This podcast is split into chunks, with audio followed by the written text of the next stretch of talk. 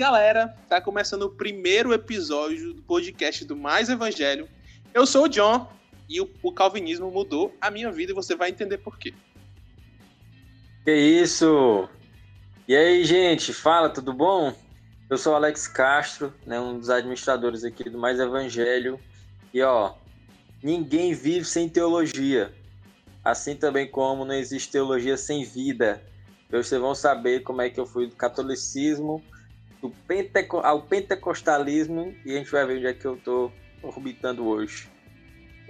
E aí, galera, eu sou o Thiago Queiroz e eu aprendi a ler com três anos. Só queria deixar essa informação. Rapaz, eu queria, é, eu queria deixar que essa informação aí é falaciosa. Minha santa mãe que me falou.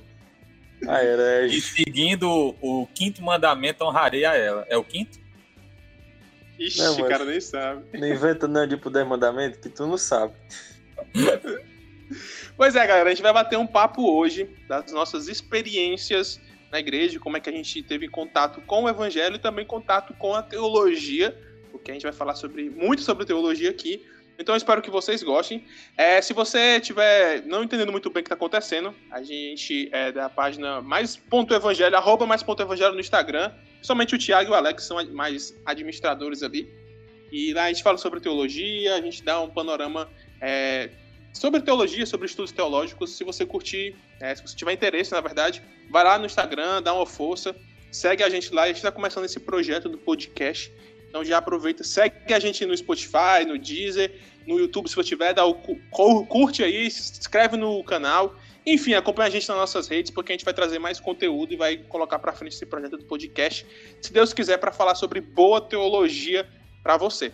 Beleza? E o papo de hoje vai ser esse. A gente vai falar sobre como a gente teve contato com a teologia, como é que a gente entrou, como o evangelho entrou em nossas vidas, e eu espero que você goste do papo. Então, sem mais delongas, vamos pro papo de hoje. Para, para, para, para, para. Eu quero te dar um aviso bem rápido antes de começar esse episódio, beleza? A gente do Mais Evangelho quer que você participe conosco junto dos próximos episódios que virão. Como que você pode fazer isso? Quando terminar esse episódio que você vai ouvir agora, você vai lá no nosso Instagram, arroba mais ponto evangelho. Se você não segue, segue lá. Mas você vai pegar e fazer o quê? Você vai mandar sua mensagem lá, seu feedback, dizendo o que você achou desse episódio, se você gostou, o que, que a gente pode melhorar, qual foi a sua história com teologia, qual foi a sua história com a fé, porque a gente vai contar a nossa história hoje aqui também e a gente quer ouvir a de vocês. Então você vai lá quando terminar esse episódio, porque no segundo episódio, no próximo episódio que vai sair, a gente vai selecionar suas mensagens e a gente vai ler e assim seguir nos próximos episódios que virão desse projeto maravilhoso do podcast, que você vai poder participar junto conosco. Então você, quando terminar esse episódio, vai lá no nosso Instagram, manda a tua mensagem que no próximo episódio a gente vai ler ela, beleza?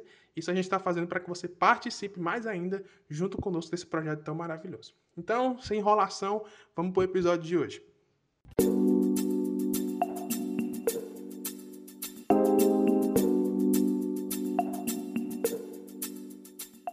Então, galera, nesse episódio a gente vai fazer um episódio mais livre, né, mais introdutório, a gente fazer uma apresentação, como a gente começou a ter contato com a teologia, com o evangelho. Eu vou começar logo falando por que eu falei que o calvinismo mudou a minha vida, né? E, assim, na verdade, o evangelho muda as nossas vidas. Eu nasci num lar cristão, né? É, minha família toda é cristã. Eu sou primo do Tiago, para quem não sabe. E a gente, eu nasci num lar cristão. Panelinha, panelinha. É, panelinha. Mas eu nasci num lar cristão e eu sou da Assembleia de Deus, é, atualmente. E eu sou um pentecostal calvinista. Não sei se eu me considero pentecostal ainda. Eita. Eu estou nesse processo. polêmicos, é polêmicos. Que eu gosto. O pentecostal reformado. É disso é, que eu gosto. É o autor, peraí.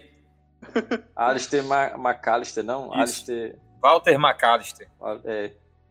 Pois é, cara, eu tive. Eu, eu tô nesse processo ainda aí. Por que, que eu estou falando isso? Porque eu sempre eu, fui desse meio do, do é, da Assembleia, do pentecostalismo. O nosso vô do, do Tiago era pastor por muito tempo, então a gente teve muito contato com isso. Só que em determinada época, quando eu estava ali por volta dos meus 14, 15 anos, por aí, eu fui apresentado à doutrina calvinista, a doutrina reformada.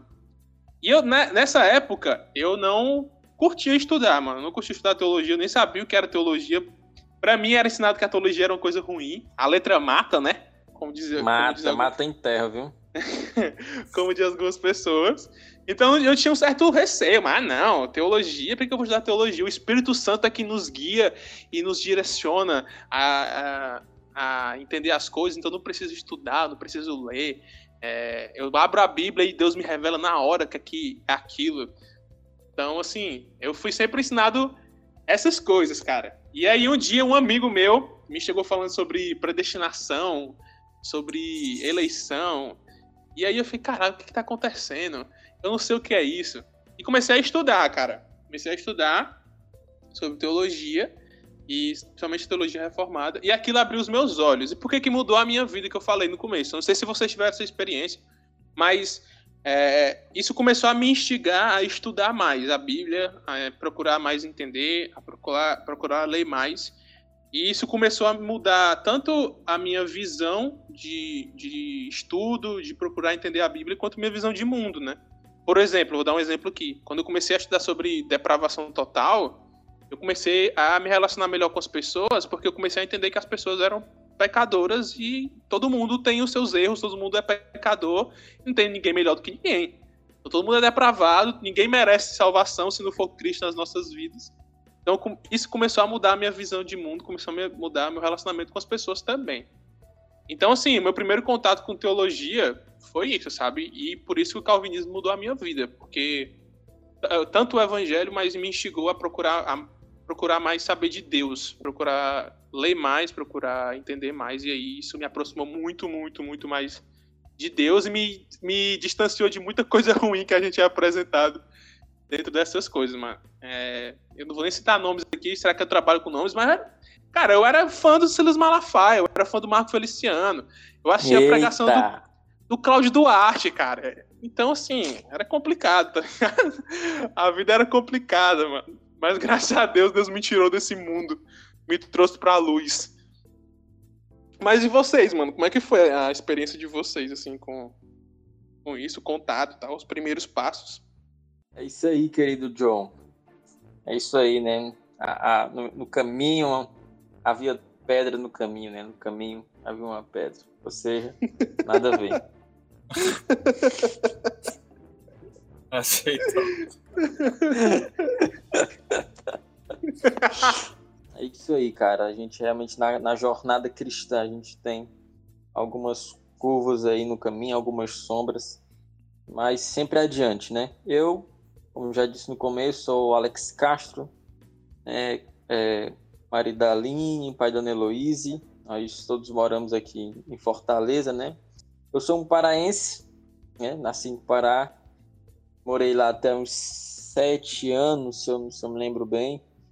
E lá a gente era católico, né? Por isso que eu disse no começo. É, minha mãe era católica, catolicíssima, sabe? Daquelas de fazer o papel da Maria na procissão da Semana Santa. Aí. Cara, era bacana, porque lá tinha, né? esse, essa cocafonia de latim é terrível, né?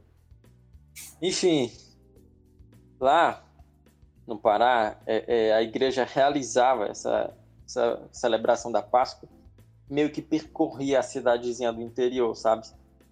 Aquela, aquela ensinação toda era muito bacana, então a gente sempre foi muito imerso no catolicismo lá no Pará.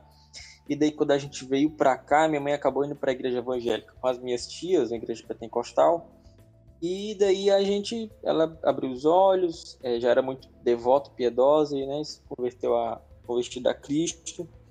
E então eu vivi aí, né, pelos 14 anos seguintes né, da minha vida, e esse ambiente de igreja pentecostal. Né? E eu queria até pontuar isso aqui nesse podcast, porque não é só tipo assim, ah, eu já vivi no meio pentecostal, eu sei como é que é. É, então, sei, eu já ouvi falar. Não é só ter essa, esse contato, cara. Eu cresci nesse meio, né? A minha formação, quando eu lembro né, da minha memória de 5, 10 anos atrás, é inevitável não lembrar desse período, né? Em que eu vivi lá, imerso naquelas conversas, naqueles aprendizados, naquelas experiências, né? Com, a, com aquelas amizades. E nem sempre, é, é, se a gente for ver aqui na, no geral da coisa, a gente não estou falando de maneira pejorativa, né? É, sempre lembro, tenho muitas lembranças boas, muitas lembranças queridas, E não tem como tirar isso. Eu, a gente que já viveu nesse meio, que cresceu nesse meio, não é só um contato que a gente teve assim de vista, de uma conversa, mas de desenvolver vida mesmo, né? Com esse pessoal, é, com os irmãos pentecostais.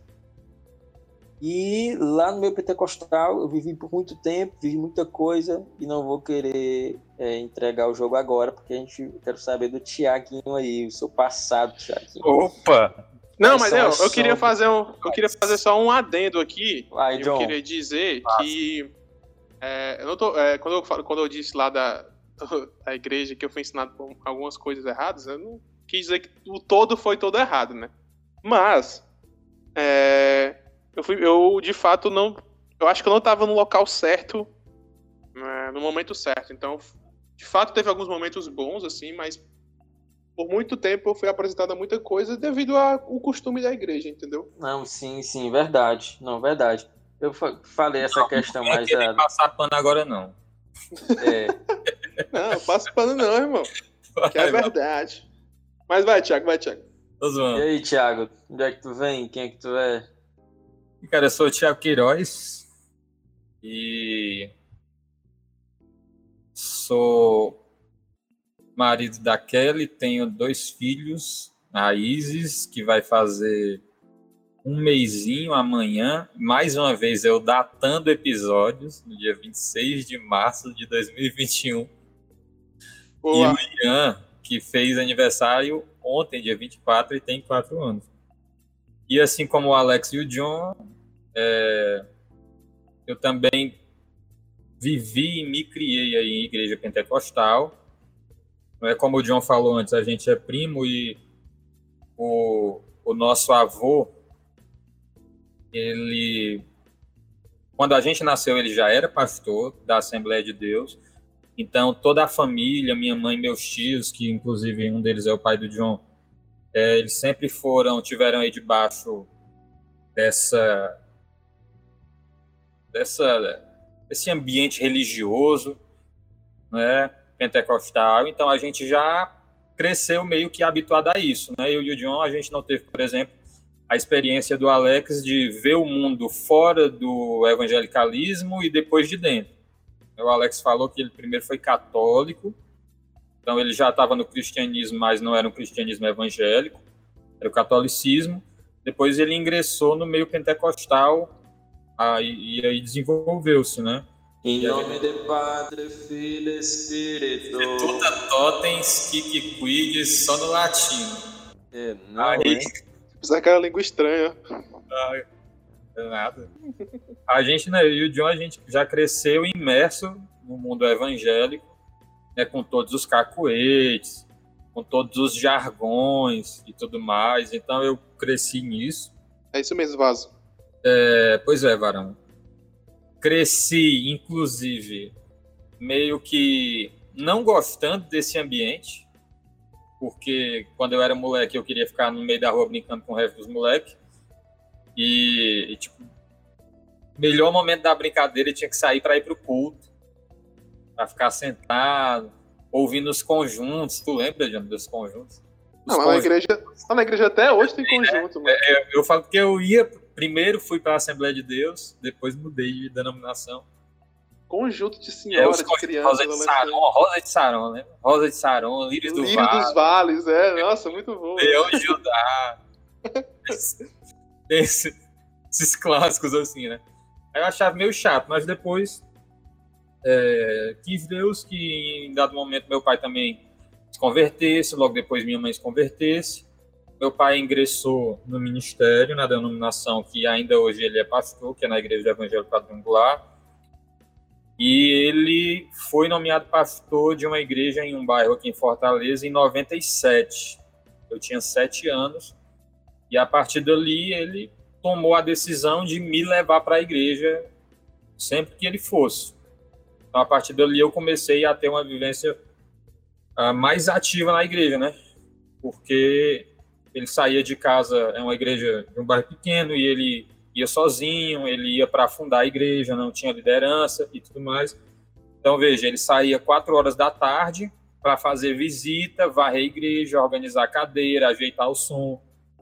E eu ia com ele, né? ia para as visitas com ele, ajeitava as cadeiras com ele, varria a igreja com ele, ajudava ele a testar o som e pronto. De 97 até um bom período foi de sete anos, vamos, vamos tratar assim, a partir de sete anos eu tive uma vida de fato imersa na igreja. Então, a partir dali, meus relacionamentos de amizade foram todos pautados por causa da igreja, é, minha maneira de enxergar várias outras coisas foram pautadas por aquele ambiente, tudo mais. Mas, assim, infelizmente eu por um período de tempo eu estava ali, mas não era convertido. Estava primeiro por causa da obrigação, depois por causa dos amigos, depois por causa dos relacionamentos.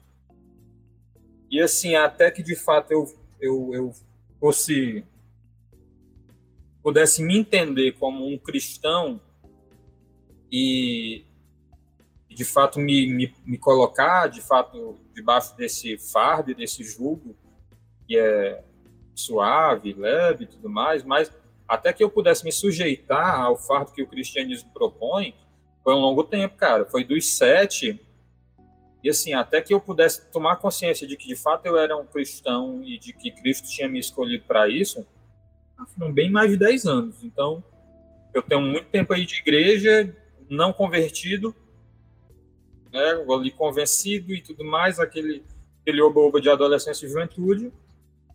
E só depois que eu vim me perceber como de fato cristão, que eu vim reconhecer o senhorio de Cristo sobre a minha vida e que começou essa caminhada de do carregar a cruz, né?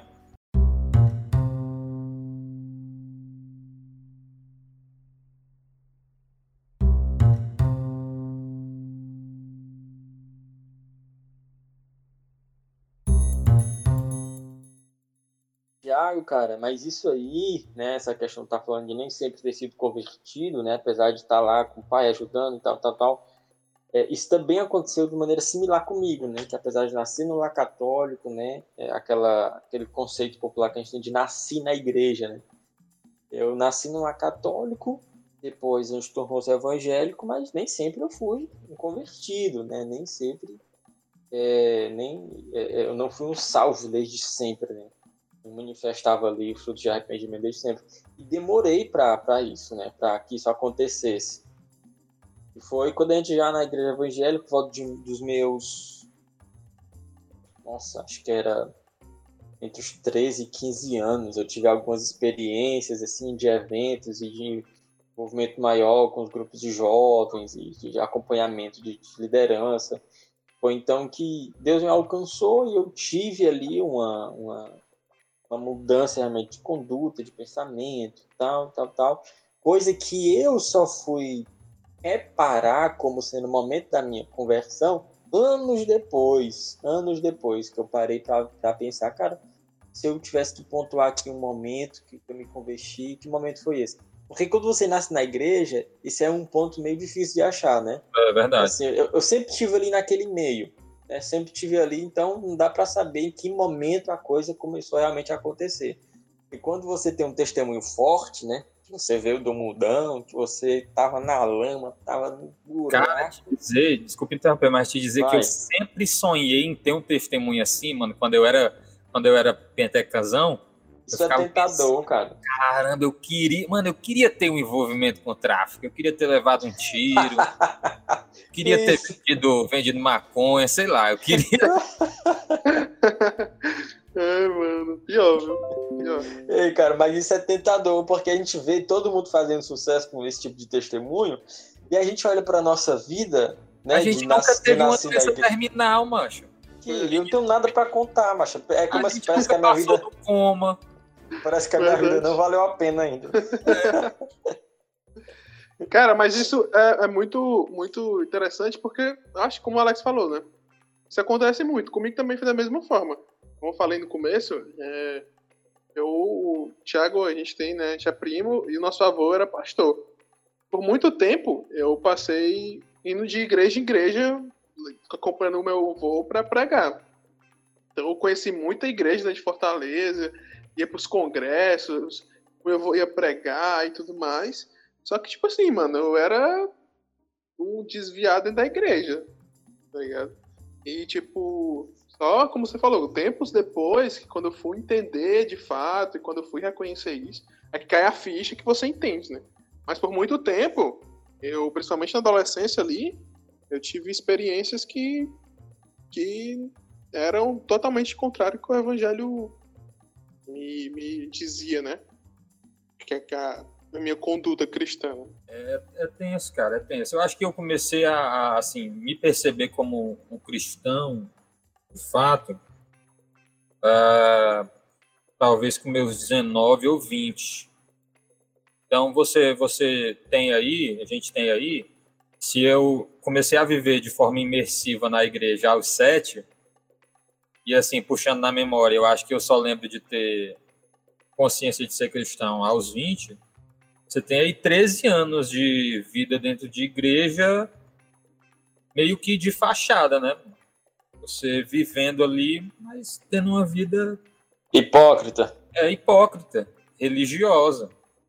E, e eu sei que assim, muita gente, como vocês mesmos compartilharam a experiência de vocês, muita gente teve essa mesma reação, né?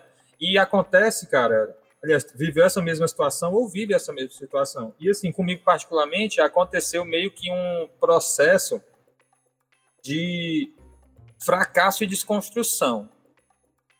É, eu, eu, eu gosto muito do tema fracasso, porque eu já fracassei bastante na minha vida. Não, minha amiga, eu Quem tenho, nunca, né? eu, eu tenho para mim oh, que, que se tem alguém nessa vida que, que experimenta de derrota é, é o meu amigão Thiago. Rapaz, macho, eu me inspira nesse é, homem, cara, mas pra aprender tô... a sofrer. Eu Quem nunca, né? Quem nunca, mano? Tô meio experimentado. E aí eu tive. Eu lembro que nessa época, cara, eu já tinha terminado os estudos, terminei com 16 e tal. E foi naquela época que todo mundo procurando o que fazer, arrumando um para a vida, mas eu tentei várias coisas, fiz concurso, ficava sempre entre os classificáveis, mas nunca, era sempre na trave, sabe? Quando engatou para eu tentar arrumar um emprego, cara, aí é, eu fui lá, tá, tirar carteira de trabalho, não sei o quê, e não deu certo porque a mulher tinha digitado errado. Então, o que aconteceu, foi tudo acontecendo de uma forma que desse errado.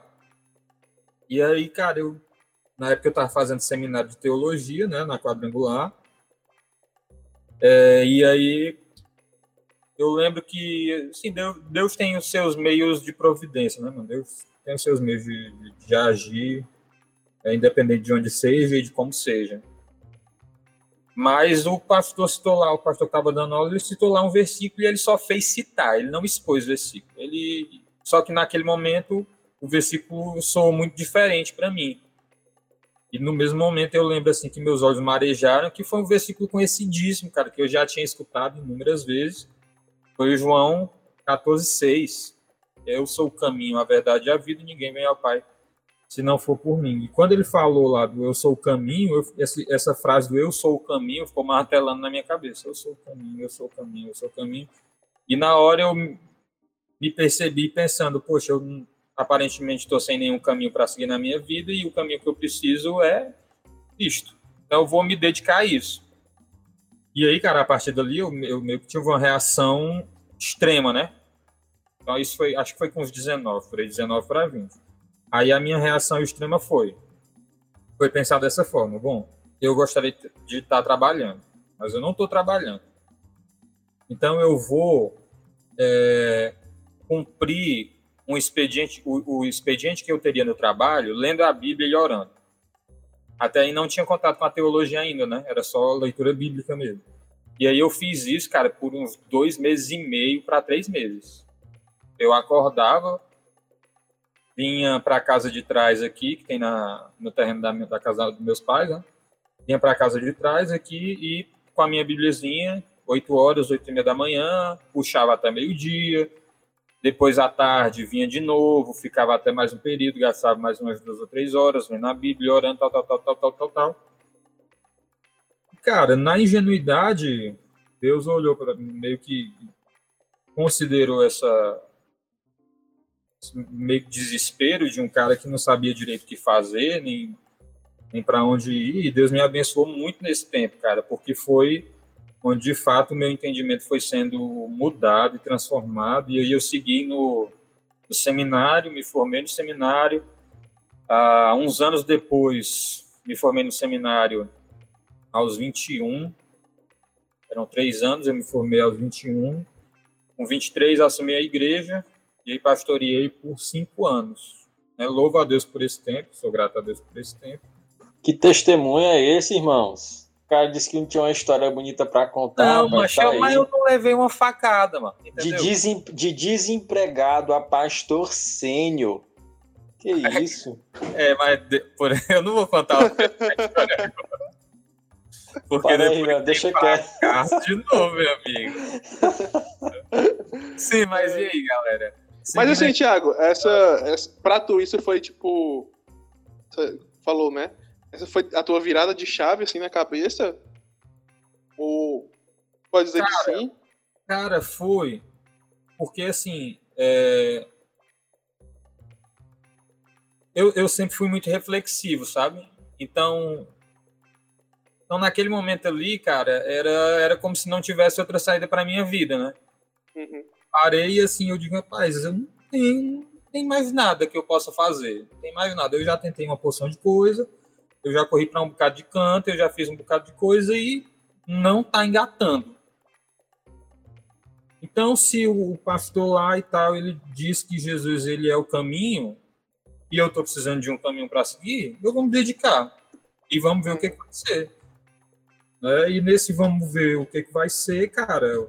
Sim, o Espírito Santo me achou no tempo oportuno dele. Né? Esse, esse, usando aí como exemplo um, um texto bíblico, uma passagem bíblica, esse foi o meu caminho para Damasco.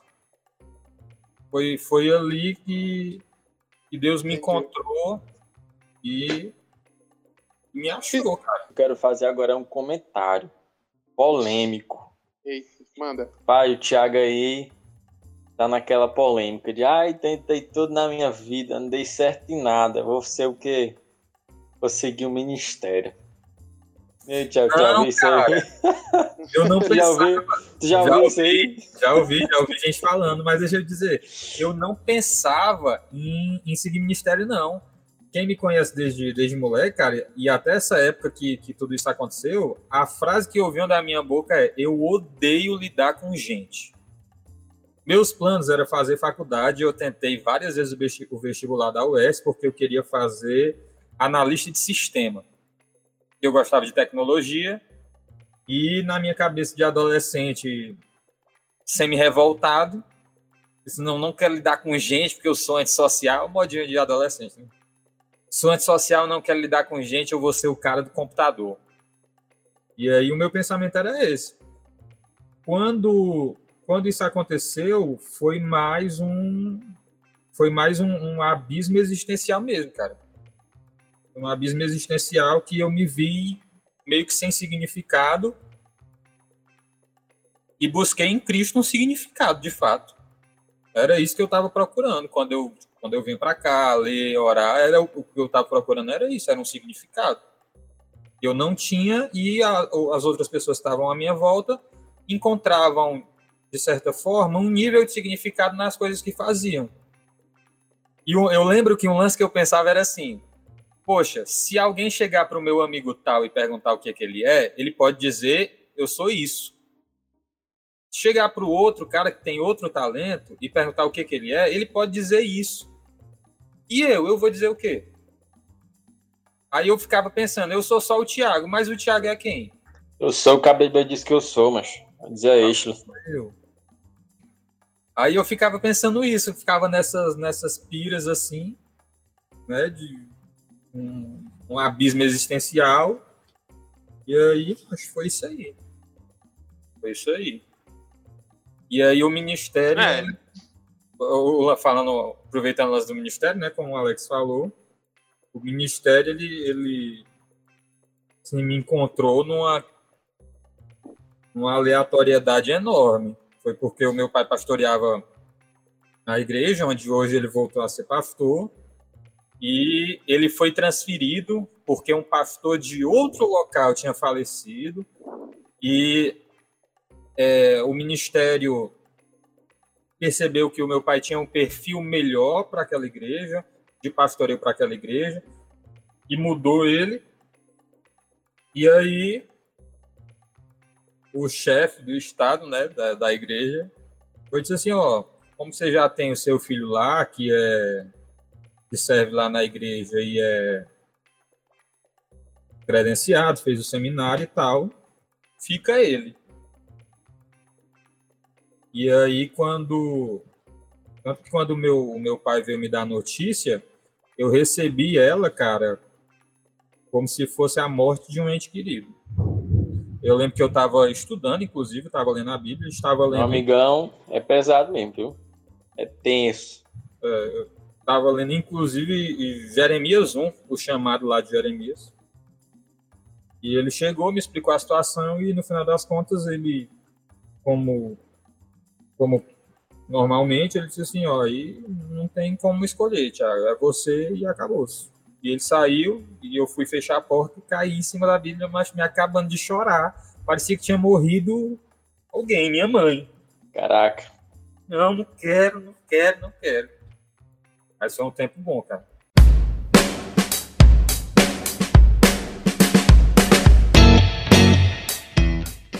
E Alex, tu teve o virado de chave?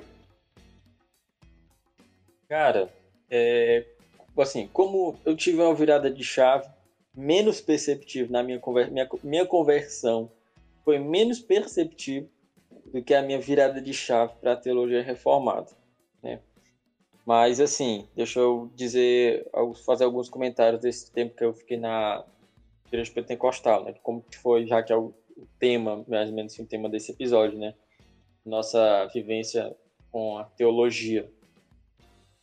É, né, nessa igreja onde eu estava, né, não tinha, né, é, de praxe, assim, igreja pentecostal, a maioria das igrejas médias do Brasil não tem um apego teológico né, tão zeloso assim, e às vezes nem bíblico, né, apesar de a gente ter, sim, muitas igrejas, por exemplo, a própria Assembleia de Deus, né, é um exemplo, assim, de, de zelo bíblico e tudo mais, mas tem igrejas que é, Deus nos acuda, né, então, não, nunca fui tão imerso no ambiente teológico, né?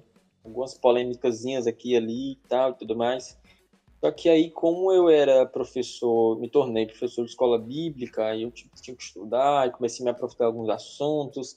Então veio a, o período da gente trabalhar com células e a gente fazer alguma dinâmica de rotina para continuar mantendo os meninos da célula, né, é, diante da palavra de Deus, em oração, continuar alimentando eles é, durante a, a, rotina da semana, a gente ingressou numa leitura do Novo Testamento. Eu combinei com os meninos da minha célula. Vamos ler é, um livro de cada vez do, do, Novo Testamento, só que de ordem aleatória, né? Então a gente lia um, tal, passava para outro, e a gente ia discutindo alguns assuntos, capítulos, e a grande, a grande questão, cara, foi quando a gente chegou em Romanos, né? Começou a ler Romanos, tal, tal, tal. Quando a gente chegou em Romanos 9, 10, 11, o bicho pegou. Porque começa a aparecer ali. Ele nos predestinou, ele, ele, ele nos elegeu. Então, isso para mim era outro mundo. Eu não conhecia calvinismo ainda, eu não conhecia teologia reformada ainda. Né? Foi quando então eu me aprofundei no estudo da teologia reformada, comecei a, a embarcar né, nas navegações aí do John Piper e, como diz Augusto Nicodemos, né, conheci a tropa inteira.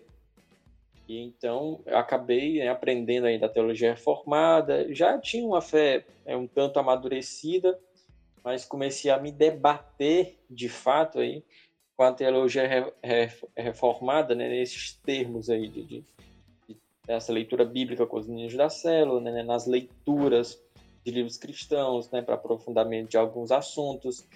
E eu te enfrentei algumas crises seríssimas, né, de fé. Algumas crises seríssimas mesmo de fé, como tu disse aí, que o calvinismo mudou a tua vida.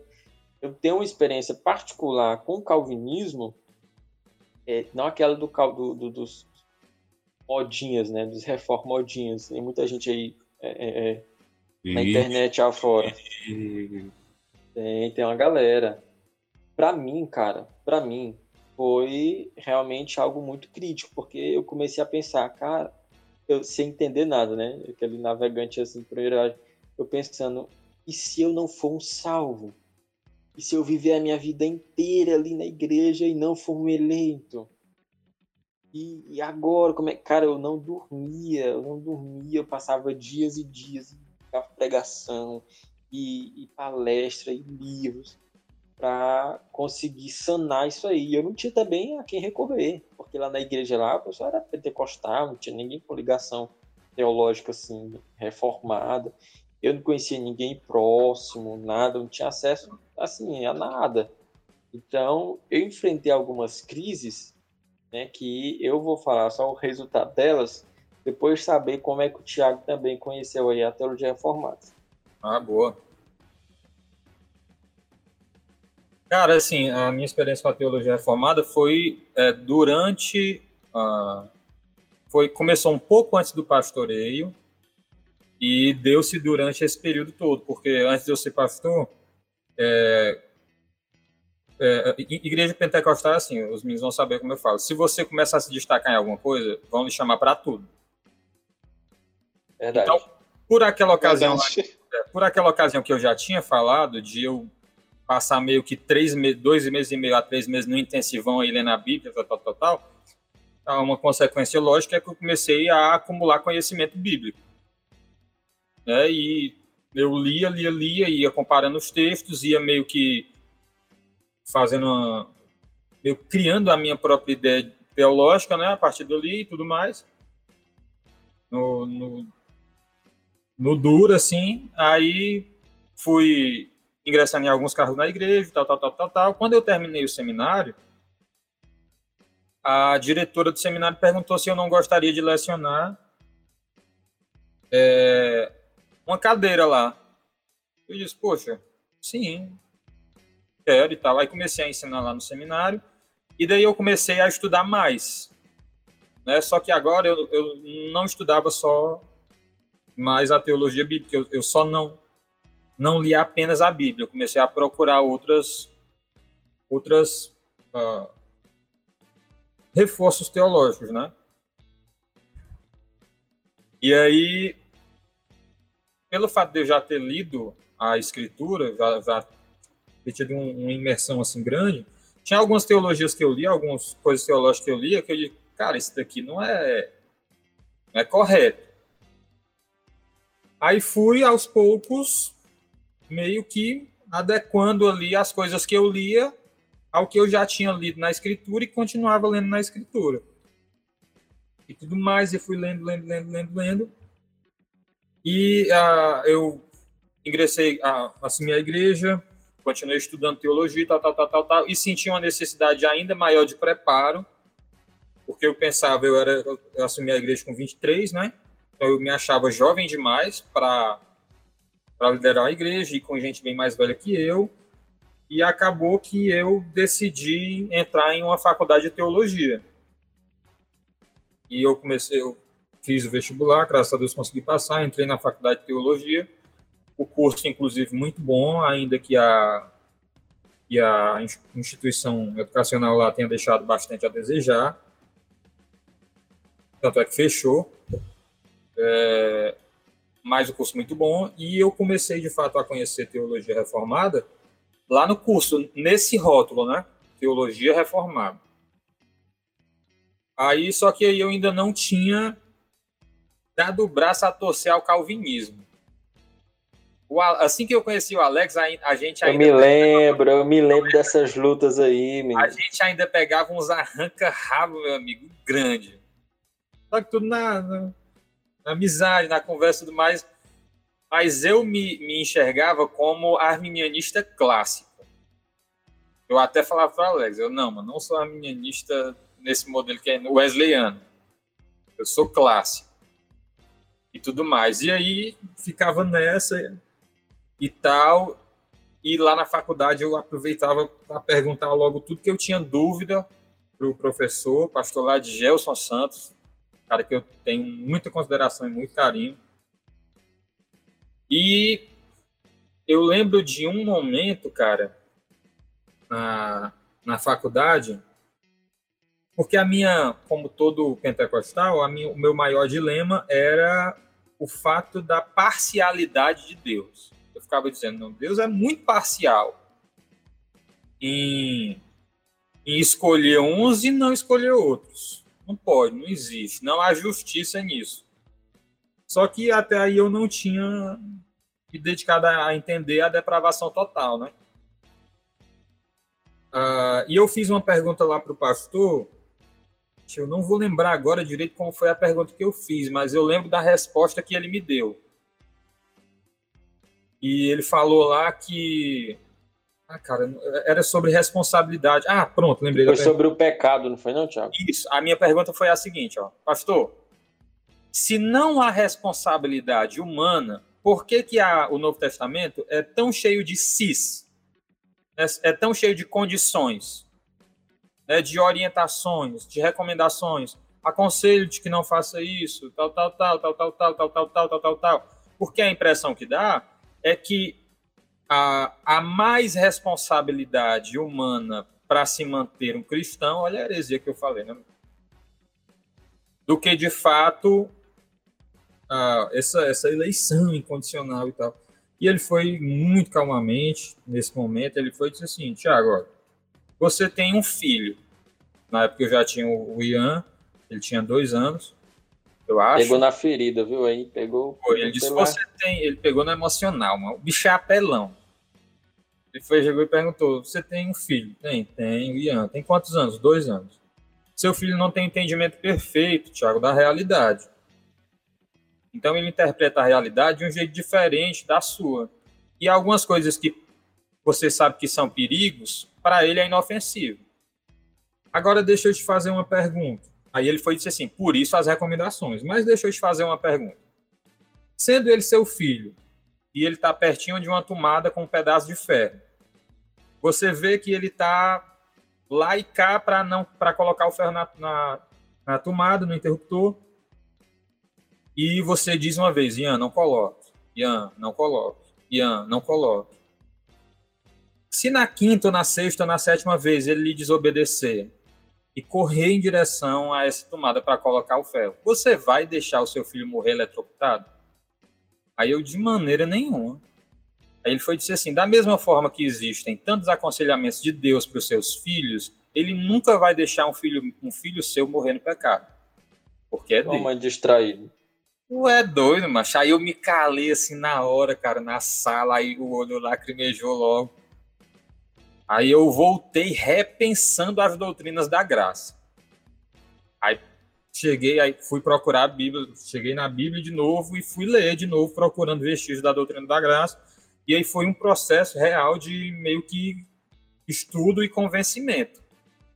É, aí foi aos poucos é, eu fui me convencendo sobre a doutrina reformada e acontece um negócio interessante, cara. É, eu não sei se vocês também percebem isso, mas, por exemplo, quando eu me é, abraçava a teologia arminiana, pentecostal, né?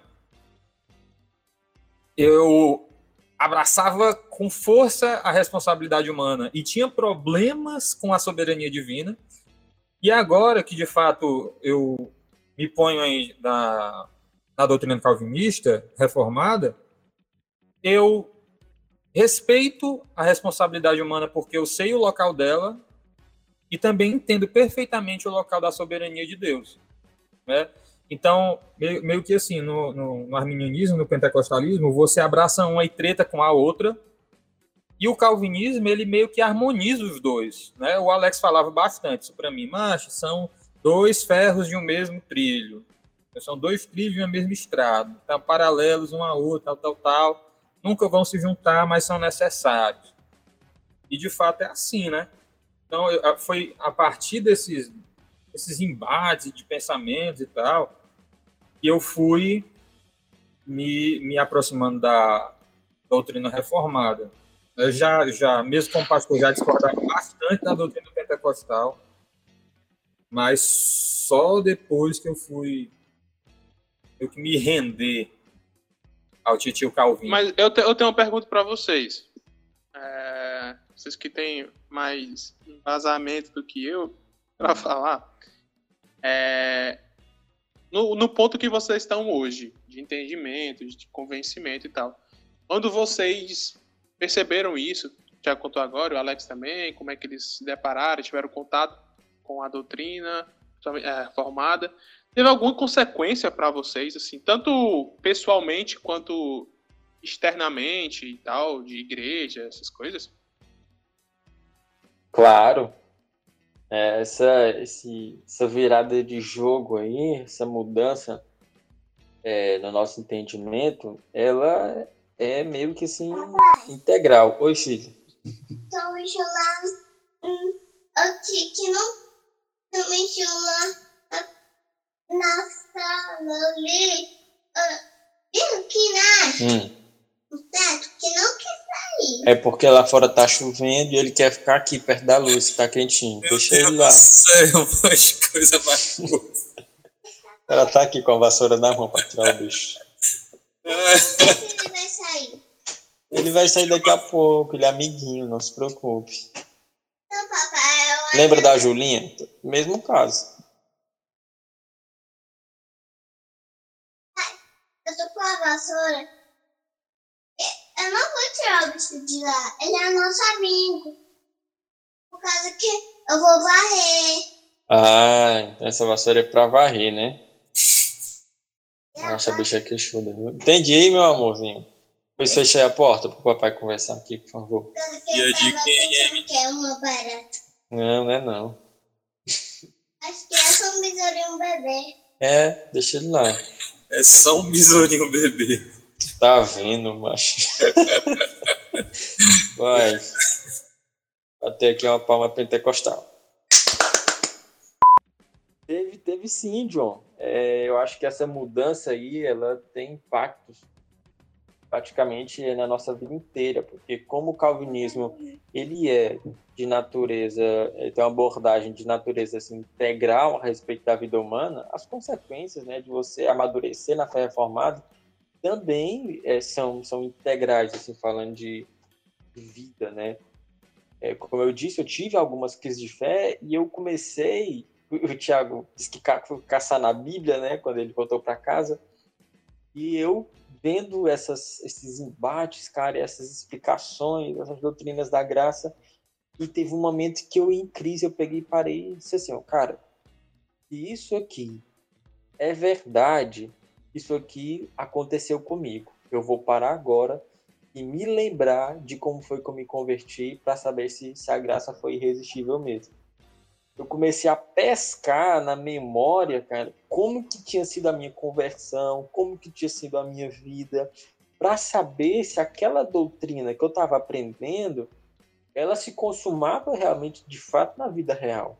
Que era realmente o que acontecia era a realidade mesmo objetiva ou se era mais aí é, filosofias vãs, né? Então, com um pouco mais de, de, de um banho banho Maria, eu ia dizer banho Maria, um banho Calvino aí, eu fui amolecendo, fui amolecendo, né? Aprendendo a ser humilde, a enxergar principalmente, principalmente a questão da depravação total, né? Que é o primeiro ponto ali então, a partir da depravação total, quando eu entendi ali, eu, poxa, cara, realmente a gente não é desse jeito e tal e tal. Então, a minha vida, ela mudou. Eu lembro, eu lembro que eu tinha crise de fé antes de não conseguir dormir direito, porque na minha cabeça estava que se Jesus voltasse naquela madrugada, eu iria para o inferno.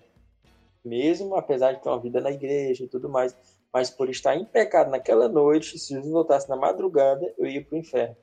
E Cara, a é minha avó, a minha avó dizia que se eu dormisse sem blusa e Jesus voltasse, eu não ia pro céu, porque eu tava sem blusa. Que é isso, rapaz? Ô louco, meu. Que isso? E eu tinha, eu tinha esses conflitos, cara. Então, assim, a minha vida como crente, antes de conhecer a doutrina reformada, eu era um cristão. Eu não fui cristão depois que eu conheci a, a doutrina reformada somente. E eu até tive que estabelecer isso bem para mim mesmo. Porque eu cheguei a um ponto de, de, encantamento com as doutrinas da graça que eu pensei assim: não, cara, eu não podia ser crente antes de conhecer isso aqui. Agora é que eu sou crente. Eu tinha meio que essa percepção, né? De tão encantado que eu estava com aquilo, de tão alimentado que eu estava sendo. Só que daí eu me lembrei, eu, eu pontuei isso para mim, cara, eu não posso cair em contradição. Se eu digo que é pela graça, eu não posso dizer que porque eu entendi, eu me dediquei na compreensão dessas doutrinas, eu estou salvo, que seria uma obra, no caso, né? Então eu seria salvo pelas obras. Então eu tive que aprender a ser mais humilde ainda, para reconhecer que eu já era um salvo, já tinha sido salvo lá atrás, nos meus 13, 14, 15 anos, e que eu estava passando era por, por um amadurecimento. Né? Então a minha vida, ela, eu consegui, digamos assim, resolver questões primárias para caminhar, para me aprofundar em outros assuntos na vida com Deus. Eu não conseguia nem andar, sabe, antigamente, porque eu, sempre que eu pecava é como se eu voltasse para estaca zero. Pequei, voltei para estaca zero. Pequei, voltei para estaca zero quando eu entendi, cara, que a estaca zero foi lá na cruz, eu posso caminhar, eu posso ter a certeza da minha salvação, eu posso me dedicar a uma vida de temor ao Senhor, a, a me dedicar em arrependimento, em oração, em aprendizagem, e eu não tenho que ficar me martirizando e sempre voltando e, e, e construindo né, obras em cima de obras para poder garantir a minha salvação. Então, assim, pessoalmente, de primeira, esse, esses foram alguns impactos. Né, Só um parênteses. As doutrinas da. Fala bonita, viu, macho? Que isso, meu amigo. Parabéns. Foi, foi bonito. Foi bonito. Não me fresque não, mano. Foi bonito. Quase me emocionei aqui. Deixa eu tirar o bichinho aqui do meio Se também. chorei ou se vivi, importante é que emoções eu. Que, que fala bonito, rapaz. Ah, bandido, macho. Vou até anotar para usar em pregação esse negócio da estaca zero aí. Que isso? Botar a foto dele no Instagram, aí a frasinha do lado. Castro Alex. ei, ei, produtor, tu corta essas coisas aí. Então, cara, é, eu tive, né, outras coisas aconteceram, né, como tu perguntou se que outros impactos tiveram. É, isso aí é de dimensão assim pessoal particular, né? E isso foi começando a é, é, é espelhar, né? Começou a fluir assim para minha vida de igreja. Eu comecei a trazer inevitavelmente aquilo ali para minha vida de igreja, para as minhas aulas, para minhas reuniões de célula, para as minhas reuniões de liderança de juventude. Conversava com um e conversava com outro, né? Discutindo ali, conversando. Levei algumas questões para o pastor, para outros líderes.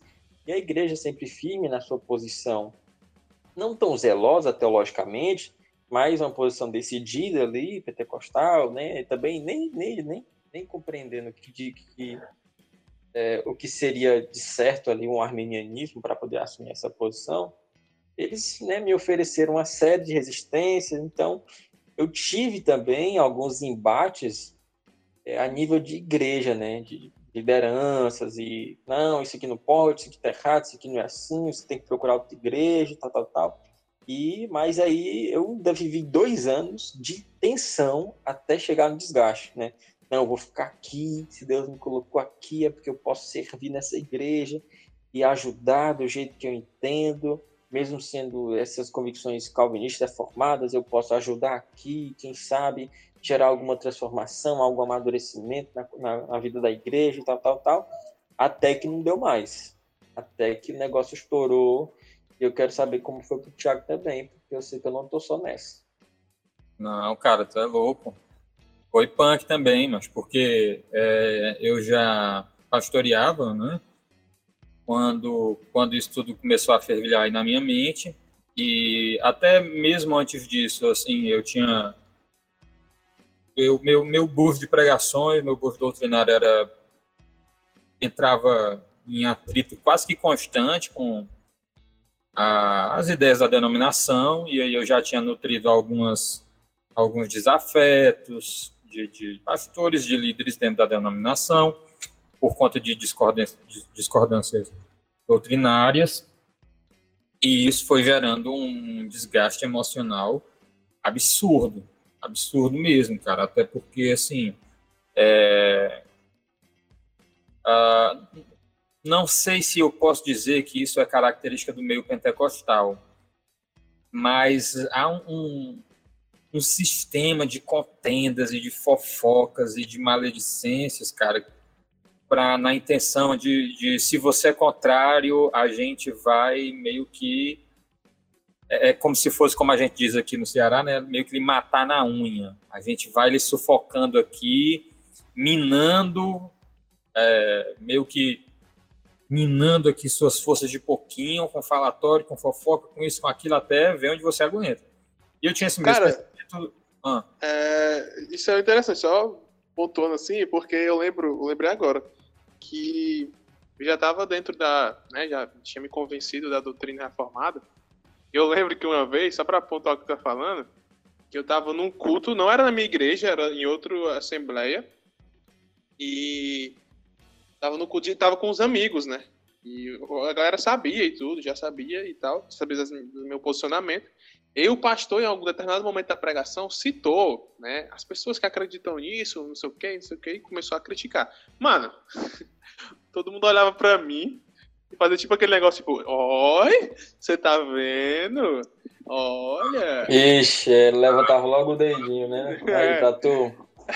Mas é, cara, é cruel, cara, porque eu, e o pior, que eu sofria meio pressão dos dois lados. Eu sofria na igreja, é, como pastor da denominação, e lá na, na faculdade, a minha turma praticamente inteira é reformada, e eu já tinha pego umas discussões lá que os caras apontavam o dedo na minha cara e diziam assim: você tá lá porque você concorda e você alimenta o sistema. Se você não concordasse, você já tinha saído de lá. Seu herege. Só que o meu pensamento era pesado. O meu pensamento é o mesmo pensamento que o Alex disse aí que tinha, né? Eu pensava, não, se eu tô aqui, cara, se Deus me colocou aqui, há uma razão para isso.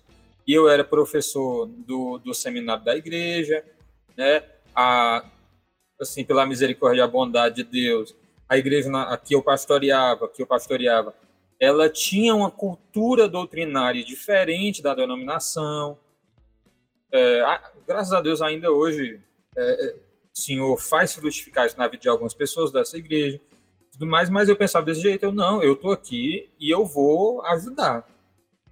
Eu, eu tô numa, o Senhor me colocou numa posição em que eu posso causar diferença uh, quase que diretamente na igreja, porque o, os obreiros da denominação passavam pela minha sala, né, eu era professor de seminário, então eles passavam por mim.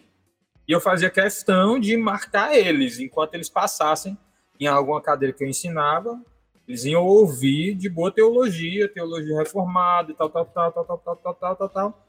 Mas aí foi isso foi somado a vários outros acontecimentos na minha vida pessoal que foram me levando a um esgotamento tal, cara, que eu passei por uns momentos bem ruins de depressão e tudo mais, assim, um negócio é, mais uma derrota em que eu fui experiente, né? Como o Alex bem falou, e foi aí que também eu conheci o Alex e a gente se aproximou. E a gente se aproximou. Foi nesse tempo também, nesse período, que surgiu essa página, o Mais Evangelho.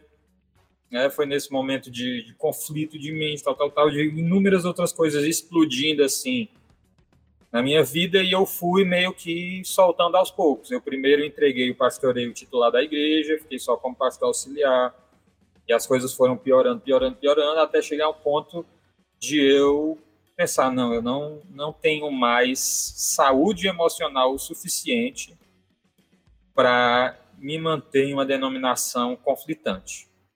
Foi meio que um, um grito de socorro, assim, cara, porque eu estava muito desgastado emocionalmente, e, tipo, o desgaste com a denominação era um problema a mais que eu tinha, que eu estava tendo no momento, sabe? Tinha muitos outros problemas de natureza bem pior acontecendo, estavam me acabando por dentro, e foi uma tentativa de, não, não, esse problema aqui eu posso eliminar, e eu não quero esse problema, e eu me desliguei da denominação, e fui para uma igreja formada, né? Primeiro para a comunidade cristã Peniel, o meu professor lá da faculdade, pastor lá de Gelson.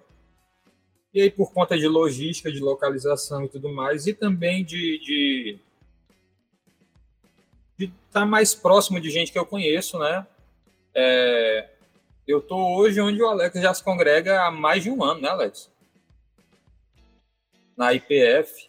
É, acho que esse ano fazem dois anos, dois anos e meio, alguma coisa assim.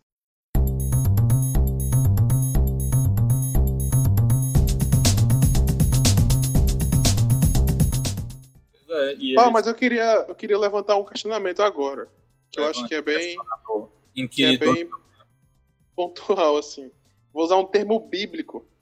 Vocês que já estão experimentados no trabalho, né? Vocês que já passaram por esse processo.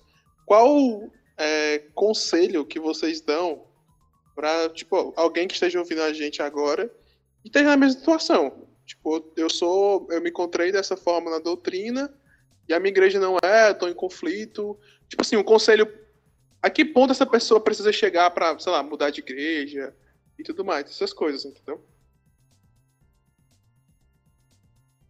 Cara, assim, é, um conselho que eu posso dar para essa pessoa é que talvez essa pessoa ela tenha o mesmo pensamento que eu e Alex a gente teve enquanto na, na- nessa denomina- denominação pentecostal, né? Que é o de eu vou mudar o sistema. Cara, e assim, é, eu posso lhe falar o vivência como pastor de uma igreja pentecostal, você não vai mudar o sistema, infelizmente esse, esse modelo doutrinário defasado, ele é maior que o indivíduo, porque ele é estrutural. Então, essas igrejas elas têm organizações e isso parte desde a liderança internacional, vem para nacional, vem para estadual, vem para regional, até chegar na igreja local onde você está inserido. E assim, cara, você não vai mudar. Você não vai mudar. É melhor você antes com sabedoria, debaixo de muita oração e muito, com muito temor a Deus, respeitando as pessoas, não agindo de forma desaforada, nem orgulhosa, nem de forma soberba, porque isso é o oposto da doutrina reformada. Porque uma das primeiras coisas que a doutrina reformada faz com você é te humilhar, como bem vocês falaram aqui, o John e o Alex. né? Então, você é soberbo, você não é reformado. É incompatível. Então, mas com toda humildade, orando a Deus, peça para Deus te direcionar a uma igreja bíblica. Peça para o Senhor te orientar. E assim, se você vai se desligar da sua denominação, saiba que é muito possível que as pessoas vão falar de você, elas vão falar mal de você, tal, tal, tal, tal, tal, tal, tal, mas saia da maneira mais pacífica que lhe for possível. No que depender de você, tenha paz com todos. Então, no que depender de você, saia de maneira pacífica cada um vai fazer após isso, é responsabilidade deles e tudo mais. Mas assim, sai com a sua consciência tranquila de que você fez, é, tomou as, as, atitudes de forma mais sábia possível para sair sem causar grandes danos para você ou para as pessoas que estão ali, né? Boa, boa, Thiago. Tem um conselho meio que padrão, cara, para esse tipo de pergunta, né? É, quando mudar de igreja? Qual, qual decidir igreja para congregar? Tem um, um, conselho padrão, né, no meio reformado, que lista aí três motivos. É, se a sua igreja ela administra bem é, os sacramentos, né, que é ceia e batismo, como é que isso funciona nessa, na sua igreja, na igreja que você pretende ir, e é realmente de maneira embasada da, biblicamente e tudo mais. Se a sua igreja, é, acho que o segundo ponto, ou um dos pontos, é a questão da disciplina, administra bem a disciplina, né, que é o cuidado com os irmãos, que é prover um ambiente de confissão de pecados, que é como tratar casos de pecado na igreja, como que a igreja lida com isso, né? Qual que é o, o ambiente que a igreja é, é, provê para esse tipo de, de situação. E o outro ponto, acho que é primordial, né? É como a palavra de Deus ela é tratada na igreja, né? Qual que é a posição da palavra de Deus naquela igreja? É central, é periférica, é parcial? Como que é, né? Então, assim, isso que o Tiago falou é muito importante, né? Tanto você não se iludir muito, tal, você pode até tentar, como a gente tentou por muito tempo, né? Querer ajudar, né? Querer, eu pensava assim, Tiago, eu, poxa, se a igreja tem deficiências e eu sei que tem, então eu devo ajudar, porque se eu sei que tem e vou embora, quem é que vai ajudar? Sou covarde, eu, né? É, eu, eu, me, eu me, às vezes eu me pegava nessa posição de covardia, né? Só que depois eu percebi que, tipo assim, a igreja não quer ser ajudada. Né? Eu fui convidado a me retirar da igreja, meio que diretamente e tal. Então, assim, Eu sempre digo isso com muito, muito, muito temor, assim, com muita, com muita como é, cordialidade, né? Nunca, nunca quero me referir à igreja que eu vivi, né? Conheci minha esposa, né? Sabemos a Neloís.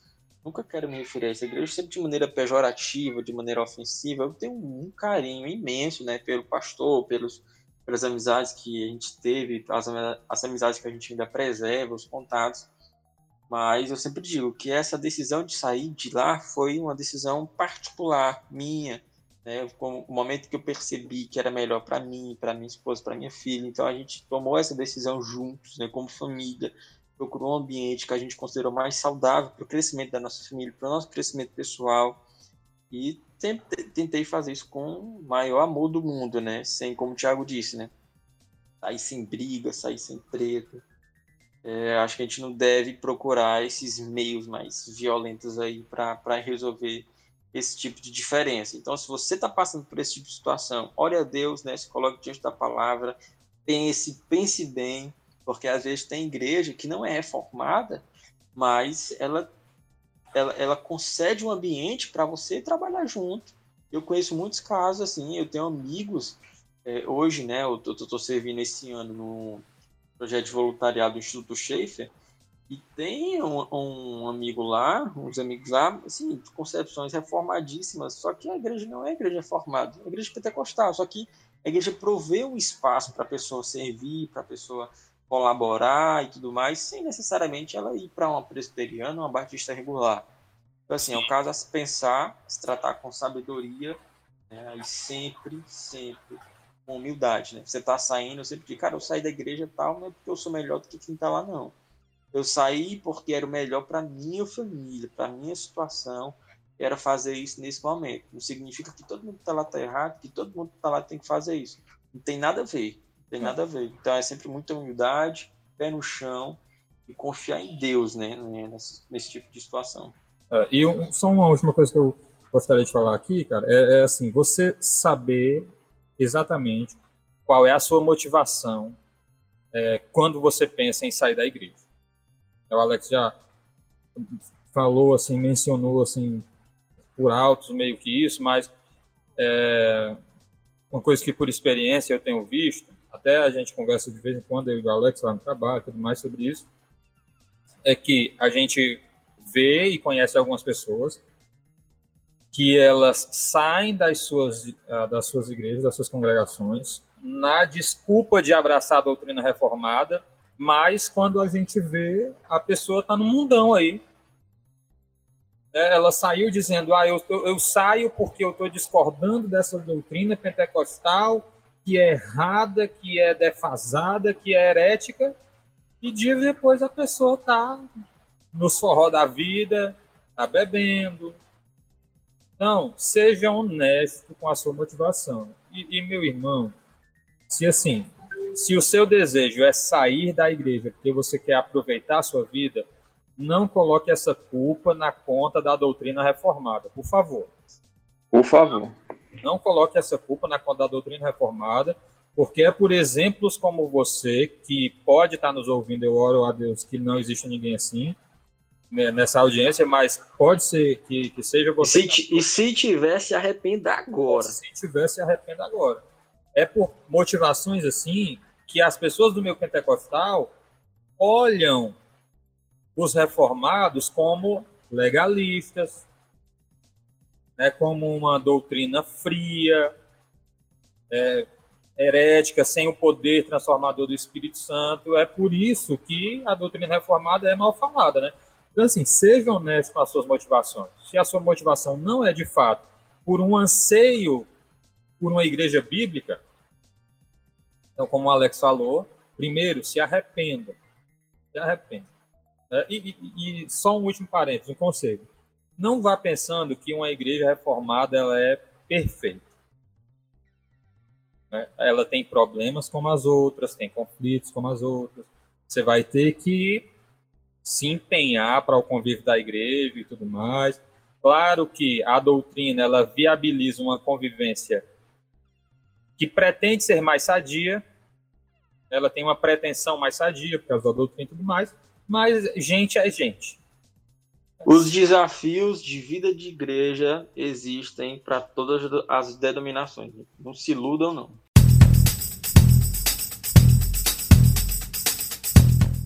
Então é isso. Eu acho que a gente conversou bastante. Esse último ponto me pegou muito, sabe, no meu coração, porque eu confesso que eu também estou nesse pequeno conflito. Estou abrindo meu coração para vocês agora. Estou nesse pequeno conflito. Mas que Deus tenha misericórdia de mim, né? E Deus possa nos guiar. Mas é isso, eu acho que o, o, papo que a gente bateu hoje foi bem esclarecedor. Deu pra gente se apresentar um pouco, acho que mais vocês do que eu. Até porque vocês têm mais conhecimento aqui do que eu, só sou enfim, o mediado nesse negócio Isso, aqui. Rapaz, Conversa, John. Mas deu pra gente esclarecer um pouco e acho que também foi legal porque a partir de agora as pessoas vão saber, quem ouvir a gente sabe onde a gente se pauta, né? É onde a gente é, vai e se John, pautar sempre. interessante também é, ouvir, né, considerar esse episódio, né, que a gente assim, pensou em fazer um episódio falando sobre a importância de estudar teologia só por ser um, um, uma pauta assim muito desgastada já atualmente, né? O pessoal tá, nem, nem tem interesse. Uhum. Então a gente fez isso para ter essa pauta, mas de maneira muito pessoal, se apresentando né, a Sim. importância da teologia que foi na nossa vida, né? A importância da gente ter caminhado no amadurecimento da teologia. Então aí, é, espero que esse episódio possa ter servido tanto para nossa apresentação quanto para tratar desse tema de estudo da teologia, de conflitos aí da, é, do conhecimento, no conhecimento da doutrina reformada e dos conflitos que sugerem em ambientes não reformados e como solucionar isso. Mas é isso, cara. Foi muito bom estar aqui com vocês. Muito isso bom mesmo. mesmo. Espero também que, que tenha ajudado algumas pessoas, né? Também. Aqui possam estar passando por esse, e por esse pensamento. Ajudou, se ajudou você, cara, que está nos ouvindo, compartilhe isso. Né? A gente vai estar. Tá uhum publicando aí é, o podcast nos, nos streamers de áudio, no, no, Spotify, no Deezer. Mas a gente vai estar compartilhando aí no, na nossa página, né? Arroba mais ponto evangelho. E se isso tem sido edificante, produtivo para você, é, manda lá se tem. É, é, compartilha lá nos teus stories. Se tem algum amigo teu que está nesse dilema, né, com doutrina reformada, pô, manda esse episódio para ele Manda uhum. pra ele escutar, ou escuta os caras aí falando aí da experiência pessoal deles, quem sabe te ajude e tudo mais. É. E nos ajude aí, cara, né? Fazendo isso, você pode ajudar a vida de alguém, a vida espiritual de alguém, gera promover a edificação para outra pessoa, e isso é sempre bom, é sempre proveitoso. Com certeza, com certeza.